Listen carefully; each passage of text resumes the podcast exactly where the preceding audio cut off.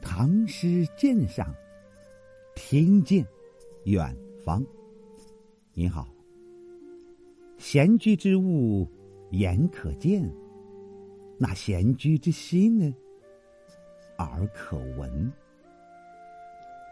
请您欣赏《辋川闲居赠裴秀才笛》，作者王维。寒山转苍翠，秋水日潺湲。倚杖柴门外，临风听暮蝉。渡头余落日，墟里上孤烟。复值。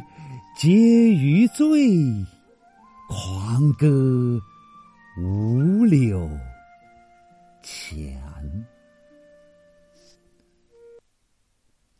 新唐书·王维传》，别墅在辋川，地奇胜。与裴迪游其中，赋诗乡愁为乐。这首诗即与裴迪乡愁为乐之作。这是一首诗、画、音乐完美结合的舞律，首联和颈联写景，描写辋川附近山水田园的深秋暮色；颔联和尾联写人，刻画诗人和裴迪两个隐士的形象。风光人物交替行文，相映成趣，形成物我一体、情景交融的艺术境界。书写诗人的闲居之乐与对友人的真切情谊。寒山转苍翠，秋水日潺湲。首联写山中秋景，实在水落石出的寒秋，山间泉水不停歇的潺潺作响，随着天色向晚，山色也变得更加苍翠。不待颔联说出“暮”字，已给人以时近黄昏的印象。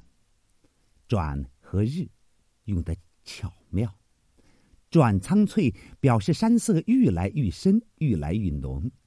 山是静止的，着以转字，便凭借着颜色的渐变而写出它的动态。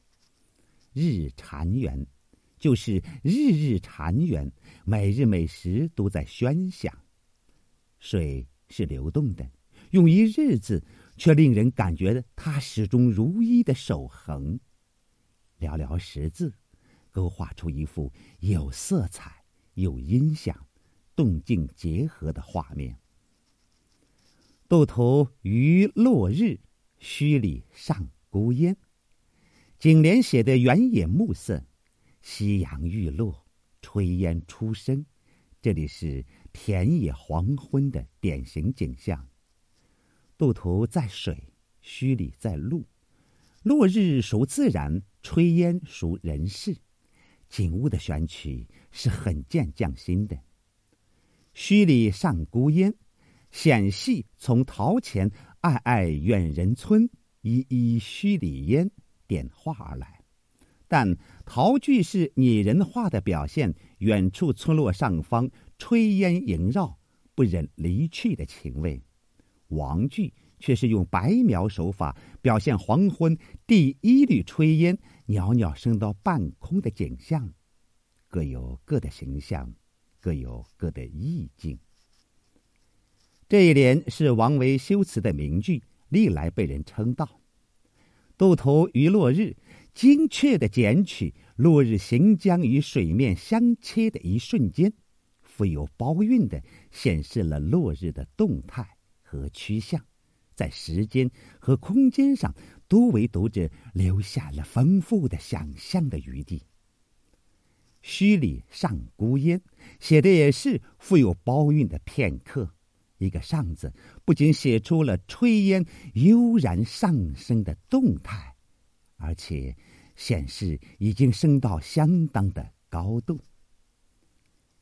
首近两联以寒山、秋水、落日、孤烟等富有季节和时间特征的景物，构成一幅和谐静谧的山水田园风景画。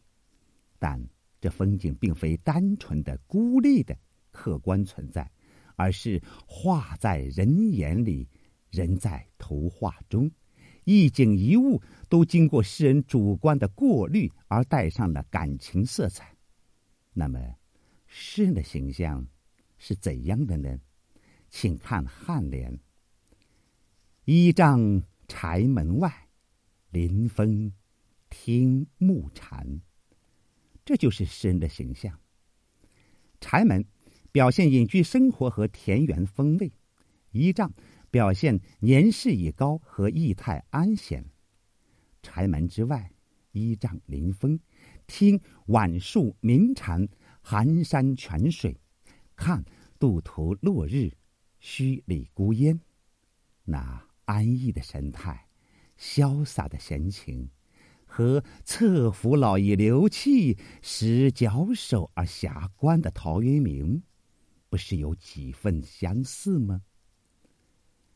事实上，王维对那位古今隐逸诗人之宗，也是十分仰慕的。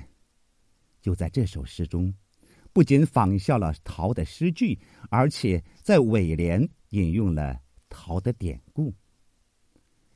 父执皆余醉，狂歌五柳前。陶文《五柳先生传》的主人公是一位忘怀得失、诗酒自娱的隐者，宅边有五柳树，因以为号焉。